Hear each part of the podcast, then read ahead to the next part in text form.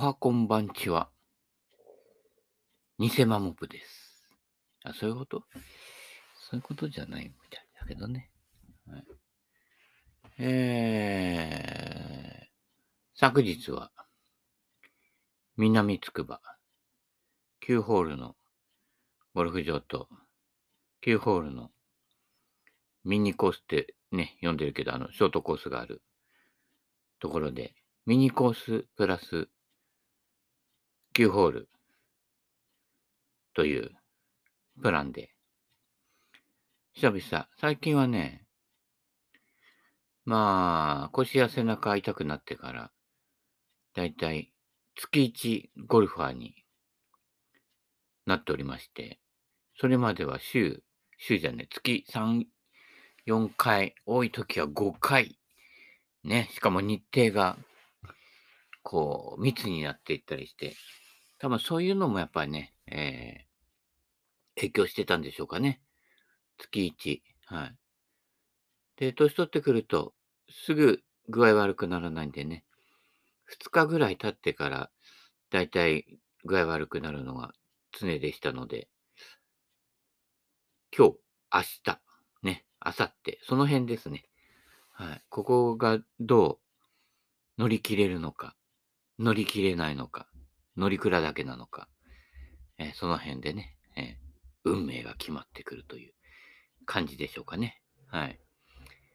まあ、今次一個やばくなったら今度は、ね、医者が言ってたけど、整形外科？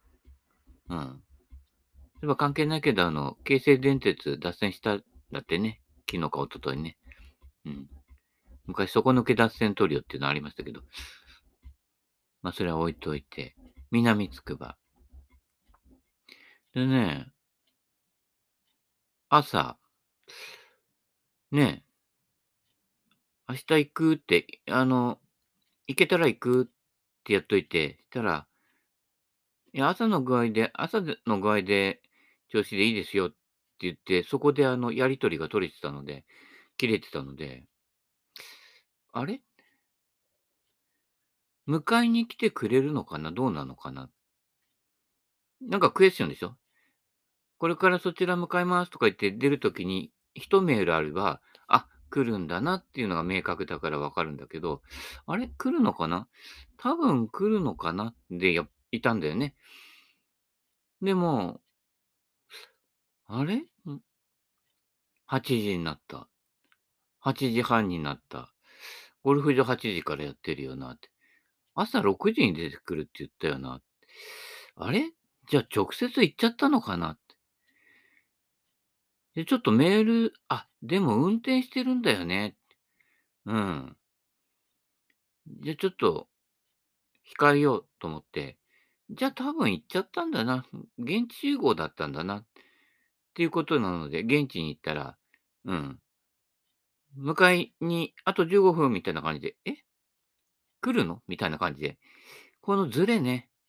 あの、1メール、2メール、ちょっと入れるだけで、あの、違いますんで、次回よろしくお願いします。はい。あの、時間、場所、経路、はい。あの、生き方。えっと、ここは、あの、あらかじめそうだろうなっていうのはあっても、それは毎回やっぱり明確にした方がいいです。はい。それは言えると思いますよ。はい。その辺をね、あの、基本にのっとって、その辺は基本にのっとってね、やった方が、ズレが生じく、生じにくいと。うん。生じ太郎だと思いますよ。はい。その辺で、一つ、えー、前日、もしくは当日の確認一本。これがあるとないとでは、ちょっと、うん。違ってくるんではないかと。いうところです。うん。そんなこんなで、朝はズレから始まっておりますけどね。はい。えー、で、まあ、結局俺が一番先についてるわけですよ。そうすると、じゃあ、ショートコース先回ってよかっていうことになってね。ブラブラ回り始めるわけです。そうすると向こうからなんかこう、ホールをまっすぐこう次々来ないで、ホールの間を抜けてきて、途中でなんかこう、ね、あの、女性の撃った弾が近くに着弾したりとかね、ここは戦場かみたいな感じで、で、なんか近づいてきて、お兄さんがいてね、あれ？みたいな感じでね。うん。その、待ち合わせ組じゃない方ね。うん。うん。の某 T さんがやってまいりまして。お久しぶりです。今年会うの初めてです。あ、え？そうだっけ？みたいな感じでね。うん。なんかね、そんな感じがしないんですけれどもね。で、途中から合流して、で、ちょこちょこ回り始めました。えー、私はもちろんね、あの、左トンペイです。だいたい左しか持ってってないからね。うん。で、そのうちにあの、わざわざうちまで迎えに来てくれた人がね、2名、はい。後からまた合流して、都合4名で始まりましたけれどもね。まあ、その様子はセベケンのゴルフの方の、えー、動画の方にも映ってると思いますので、はい。そっちの方で安否確認してください。はい。で、左の方は、私はまあ、そうだね、まだ若干押し出し気味で、クラブヘッドが触れてないっていうのもあるし、ショートアプローチとかパターはいいんですよ。ちょこちょこパターマットでやってるし、そこから先のね、腰より要は要は手が上に上がってくる段階のポジショニング左の？ここがね、なんかまだこう、しっくりこない感じで、毎回ちょっとずつずれずれるんで、まあ、それがこう出玉のね、まあ、主に押し出し。で、ね、押し出さないようにっていうんで、こっち側に振ってみようっていうんで、えー、引っ張るっていうのがね、まあ、引っ張る方が少ないので、うん、やはりあの、左の場合は、えー、どっち？右向け右か。右向け右側にビュンとふ、えー、触れてった方がいいと。やっぱり右でやってる時のね、左向け左の流れ？うん、これなんかも、と共通しますね。目標方向に打とうとすると押し出してしまうという。うん。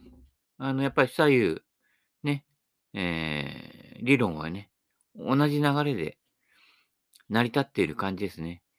うん。ただ、左だと、やっぱり左手のこの感性っていうのかな。例えば、あの、キャッチボールやるんでも、左でやるとなんかこう、女の子投げ見たくなっちゃって、なんかぎこちなくなる。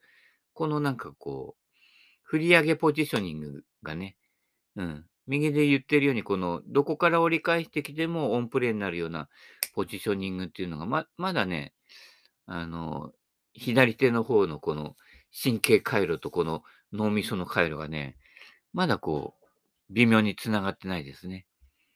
パターとショートアプローチはだいぶ繋がってきて、スッと構えてスッと振って、スッと振り出せるんですけれどもね。うん、クラブヘッドをね。その辺かな。腰腰より上になった時の、うん、ポジショニングと、そこからこう、振り出していくね。えー、だから逆だから、右足の踏み込みになるわけですか。で、右向け右になるね。この辺の一連の流れはね、もうちょっと、まあ、練習はしなくてもね、素振りで、なんとか、うん。ま、それなりには前に行くんだけどまあ、セベとか、ああいうね、南筑波なら平たいからいいけど、セベとかちょっとこういう、ああいう起伏があるコースで、しかも通の白 T からだと、ちょっとまだ厳しいかなっていう段階ですね。あの、普通に右でね、今まで一緒に回ってる人たちの流れとは、ちょっと結構違ってしまうのでまだセベでラボペースは、白 T はちょっときついんじゃないかなっていうところでね、えー、次回セベは、えー、まあ、スコアつけなくてね、あの、遊べるゴルフの場合は別に、俺レディースティーからやるようでいいけど、まあ、コンペ的なものだと、えーそうはいかないので、左右混合？まあ、左右混合って言ってもね、別にルール違反にはならないから、えーここは左で大丈夫。ここは右で一応打っといた方がいいかなっていうところでね、やると、ちょうどいいんじゃないか。スイッチヒッターみたいなね。うん。ラウンド中にいろいろ入れ、右左入れ替わるというね。今度一回あの、右左、右左で一打ずつ変えていくやつをやってみようかなという新ジャンルをね、開拓しようかと思っておりますけれどもね。うん。ハーフセットとハーフセットでフルセットみたいな感じでね。うん。それでも14本でね、もう十分すぎるほどクラブ足りますからね。そんないらねえかな。4本4本で十分だね。うん。そんな感じでできるんじゃない？うん。で、左の効能っていうのは、まあ、左がね、まあまあ、ダフリトップ少なめに当たるっていうのもあったけれども、右に持ち替えたとき、ね、別の T さんも言ってたけど、右の時余計なことしなくて済むみたいなところがあって、昨日ね、人のクラブで右で持ち替えてやった時のショットって、まあ、8割方ね、まあまあ、俺でも自分で、あれ、意外といい当たりっていうのが、だいたい8割方出てんだよ。これ、この8割すごい続いてったらすげえ楽なゴルフだけど、まあ、ずっと右でやったら、ずっとそのショットは出ないけど、ほぼほぼショートコースの方で人のゼクシオアイアンで打ったやつも、だいたい、そうですね。うん。まあ、大まかに狙ってる方向には、カシッと捉えていってるし、本コースの方でも、えーっと、TW だから、タイガー・ウッズじゃなくて、トム・ワトソン。ね。えーゴールデンラムのやつですよ。あれの6番アイアンとかで打ったやつなんかは結構、ほとんどピン筋っていうんですか？うん。まあ、その時はピン筋狙ってったからピン筋なんだけどね。グリーン真ん中狙ってホールインワンするのはミスショットですからね。そこのとこをよろしくお願いしますね。うん。ピン狙ってったら、あの、ピンを狙ってるわけじゃないけど、ピンの方向で狙ってったら、まあ、ピン筋で、グリーンエッジでよ、ね、その後左で寄せワンパーですけれども、まあ、そういう風にもできるし、で、あと、ね、知ってる人は知ってる、あの、8番ホール、ちょっと長めのショートホールあるじゃない？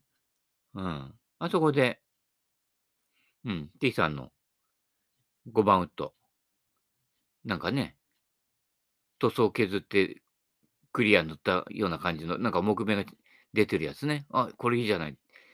で、ちょっと、これ打ってみる。で、ポーンって打ったらさ、うん、あの、グリーンの真ん中にビタッと乗ってね。まあ、バーディーパットは入んなかったけど、ほぼほぼ右でやった時に、無駄な動きがそがれてるという感じで、うん。こう、左でね、なるべくこう、当たるようにっていうかね、あの、振ってる感じが、右で打った時も余計なことしない動きになって、右のショットも良くなってくるっていうね。ぜひね、スイッチゴルフ。はい。鈴木なんとかプロっていう人が、あの、提唱してるんですけれども、うん。いいですよ。スイッチゴルフで検索すると出てきますから、うん。と、左でやることが、右のショットにも生きてきて、あの、インパクトが安定するということですね。うん。だから、インパクトが安定すれば、縦距離も安定すると。縦距離が安定しているときは、左右のブレも少ないと。まあ全部、全部両立、一石二鳥でしか成り立たないんですよ。うん。距離ぴったりだけど方向はブレるとか、ね、はなかなかないのよ。うん。ただ方向だけで行くと、縦距離はブレることがあると。なので私は距離から入るわけですね。うん。アプローチもそうで、ショートアプローチはそんなに左右、グリーン外しちゃうほどブレないけど、縦は、あ、打っちゃったでグリーンオーバーしちゃったり、バンカーだとね、ホームランとかなるとあるので、うん。振った時の縦距離を揃えようとするしていくことによって、横幅も揃ってくるというね。うん。普通のショットだったら、アイアンだったら、下から2本目のライン。ここが重要になってきて、うすらトップね。左でやってみるとわかるけど、ダフったらもうおしまいなのよ。昨日もね、2、3回ちょっと空振りに近い、ドスッといってちょこっとしか飛ばないやつがあったんだけど、度数から入ると、やっぱそこで丸ごと1打全然進まないで終わっちゃう。でもトップ1まで行けば、あれと思いながら、コロコロ転がって、グリーンエッジぐらいまで行っちゃって、まあ、普通に当たって飛んだ時と、結果的にはほぼ変わらないっていう。で、そのショットが増えてくると、うん、大叩き数も減ってくるわけですよ。結果オーライで言ったら、気分的にも、あ、ミスショットだったけど結果オーライってなるじゃないだから、ドスッとダフって、ちょこんとしかいかないと、あれ、もうほとんど空振りに近いっていう、ね、その精神的なダメージも大きいから。ね、できれば、トップアまで、はい、えー、転がしていってみてください。はい。そんで、あとは、まあ終わって、昨日だから、まあまあ、左は結構叩いたので、で、途中で右で打ったりとかして遊んでるので、特にスコアはつけてませんね。はい。この間ね、セベで55と60で回ったけど、それより悪かったんじゃないかな、スコア的には。うん。まあそういう時はあっさりスコアゴルフにはこだわらないね。あの、何が一番つまらないゴルフかというと、スコアゴルフが一番つまらないんですよ。うん。あの、大きな広いフィールドの中でね、数字頭の中で入れててね、何が楽しいのかななんてね。まあ、でも、ね、それを糧として生きている人もいるのでね。うん、そうじゃないところでね、やってきてね。一応数えてるけど、まあちょっと、まあ、ダブルパー以上になってきたら、ちょっともう、あまあダブルパー以上はなかったんだけどね。うん。まあロングホールで10、ミドルホールで8っていうのあるからギリギリ止まってんだけど、でもまあ、これ数えてってもなと。ね。あの、なゆた、麻生木、無料対数じゃないけど、もう、そう、そう、ダボ以上だから、やっぱ、ダボで回れるゴルフが、まあ、流れ的にね、うん、無理のないゴルフだと思うので、だいたいダボぐらいで上がってるなっていう時から数えはめ始めればいいと思いますよ。うん。そこまでは、打つこととか、やっぱ球転がすことを楽しむっていうね、楽しくなければ意味じゃないじゃんっていう話だよね。なんかスコア悪いと機嫌悪い人とかさ、なんかね、賭けゴルフとかやって負けるとさ、不機嫌で先に帰っちゃう人とかさ、やめればゴルフって話だよね。うん。ね、そういったことなので楽しみ。昨日も、もう秋で、秋深まってきて、もみじ綺麗でしたよ。すごい真っ赤に染まっていてね、うん、写真も撮りましたけれどもね。ゴルフ場でもちょっとね、プレーを円滑に進めてね、そしてもみじの写真とか撮るね、あの、ゆとりとね、うん、時間的ゆとりも、あれこれ考えてね、うん、こうじゃないか、あじゃないかって言っても結局ダフるんだから、そこはね、転がしてって、で、ね、もみじ綺麗だな、で、いいわけですよ。ね。そういうゴルフを提唱します。はい。で、終わった後、えー、そうですね。練習場あるんですよ。で、そこで、あのー、ね、T さんがバンカーショットやってたんで、で、なんか、でもなんかね、振り幅小さくて止める打ち方なんですよ。あ、その打ち方どっかでなんか見たことあるなんて、なんて思いながら見ててね、ことごとく出ないんですよ。一番手前のバンカー、練習場の手前のバンカーで、顎がめっちゃ高いんですよ。背丈ぐらいあるかな？うん。で、しかも砂も結構入ってて柔らかいと。あれね、小さい振りで打つと、どうしても、で、ボールダイレクト気味に取られると、高さが出ないんです。うん。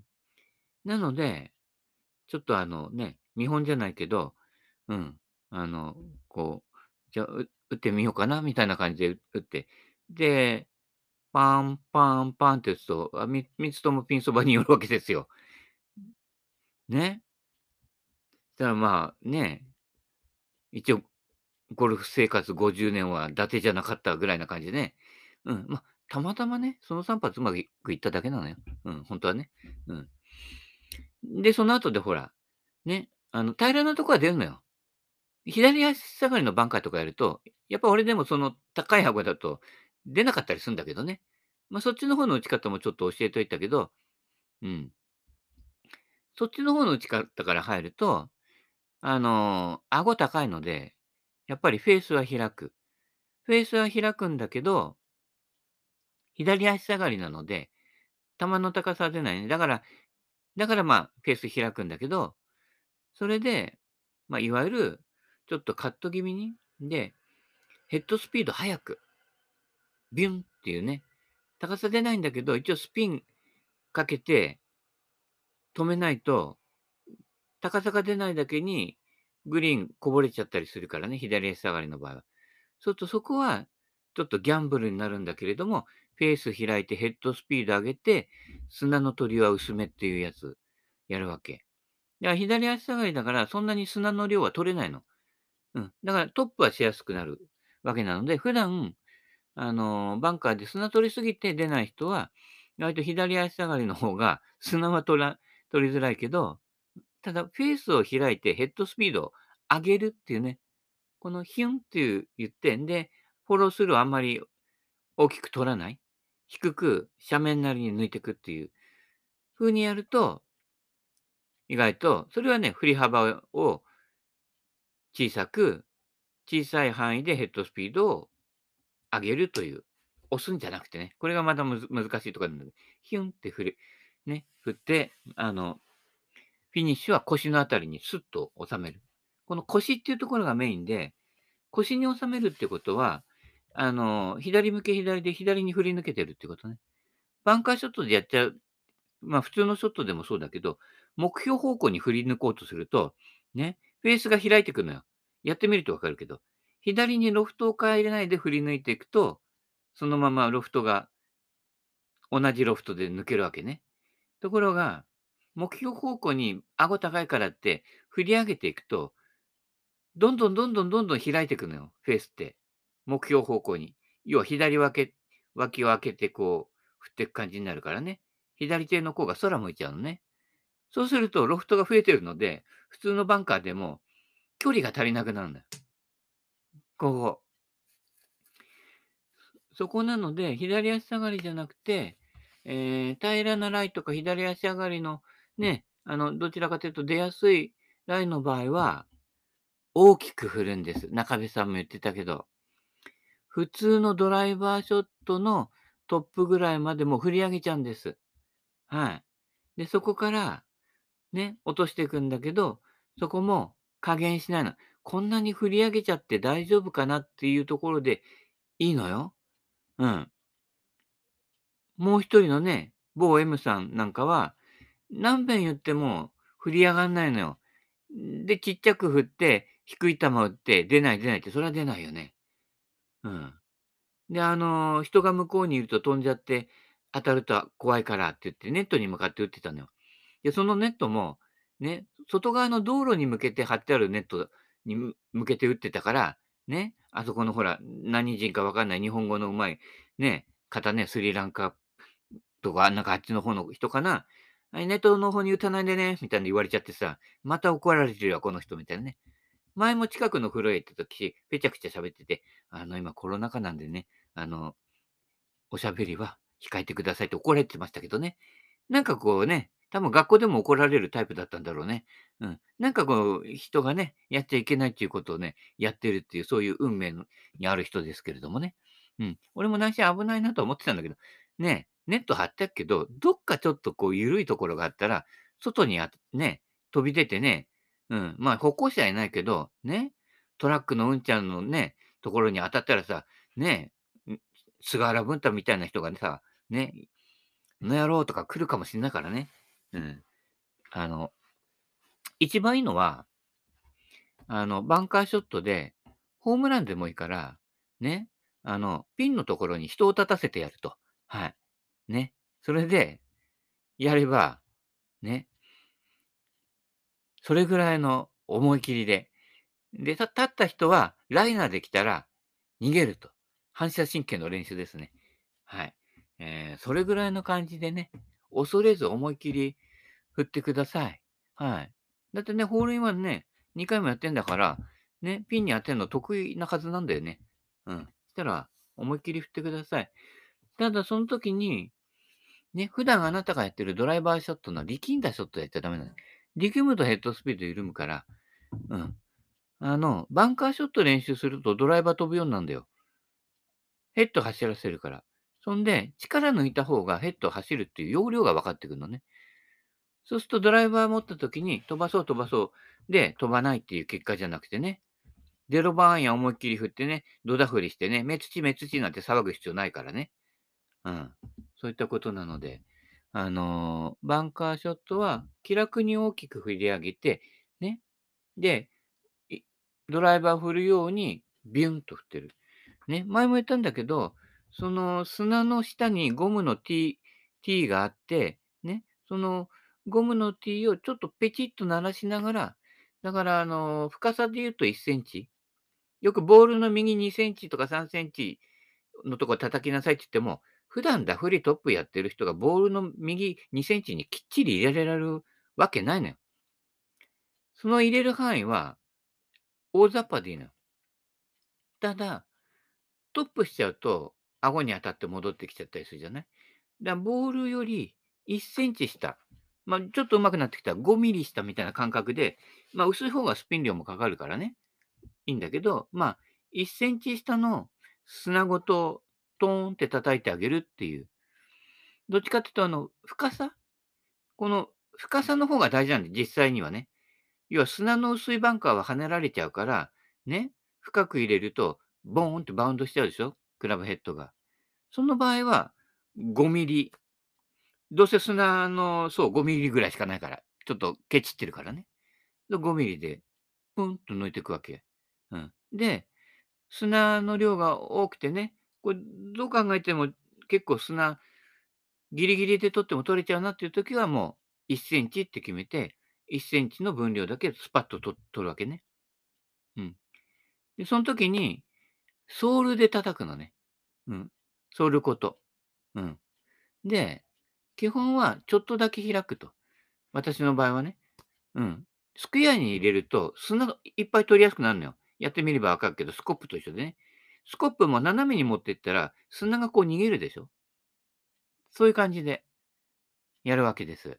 はい。で、あの、ショットの球の飛んでいく方向と振る方向とね、違うんだよっていう泣き別れ法則がバンカーでも生きていて、まあ感覚としては、あの、まあフェースを若干開くので、そんなには左に飛ばないんだけど、砂は左に飛ばす。ボールはまっすぐ飛んでいくっていう。ここの泣き別れをやってください。はい。あの、左向け左で、ロフトを変えないまま左に振り抜いていく。ね、砂の量は1センチ分の深さだけを抜いていく。うん。で、インパクトは緩めないで、そのままフィニッシュまで取っちゃう。大きく振るっていうことですね。うん。そういうことなので。うん。ただ、あの、ほら、砂に抵抗に負けないようにインパクトでギュッと握っちゃう人いるんでしょ。あれもダメなの。均等に行くのよ。大きく振ってふわんって抜く、あの、イメージとしては、奥田プロのロブショットみたいな感じ。スーッと上げて、あれ、そんなにこんな近い距離で大きく振りかぶって大丈夫っていうところで、スポンって力まないで抜いていくね。あの感じで砂は左に、ボールは右にっていう感じで打つと、結構背の高さのバンカーでも、よっぽど近いところにいない限りは上がります。やってみてください。ね、昨日 T さんやって出るようになっちゃったのよ。で、途中でさ、カップインしちゃったりしてさ、あれ、俺より上手くなっちゃったよみたいな、教えなきゃよかったみたいなね。そんなことはないけどね。はい。一旦うまくいくと練習も楽しくなってくんでね。はい。また次回、もしよろしかったら、南つくばのバンカーで待ってるぜ。はい。それではまたお時間なので。バイバイキーン。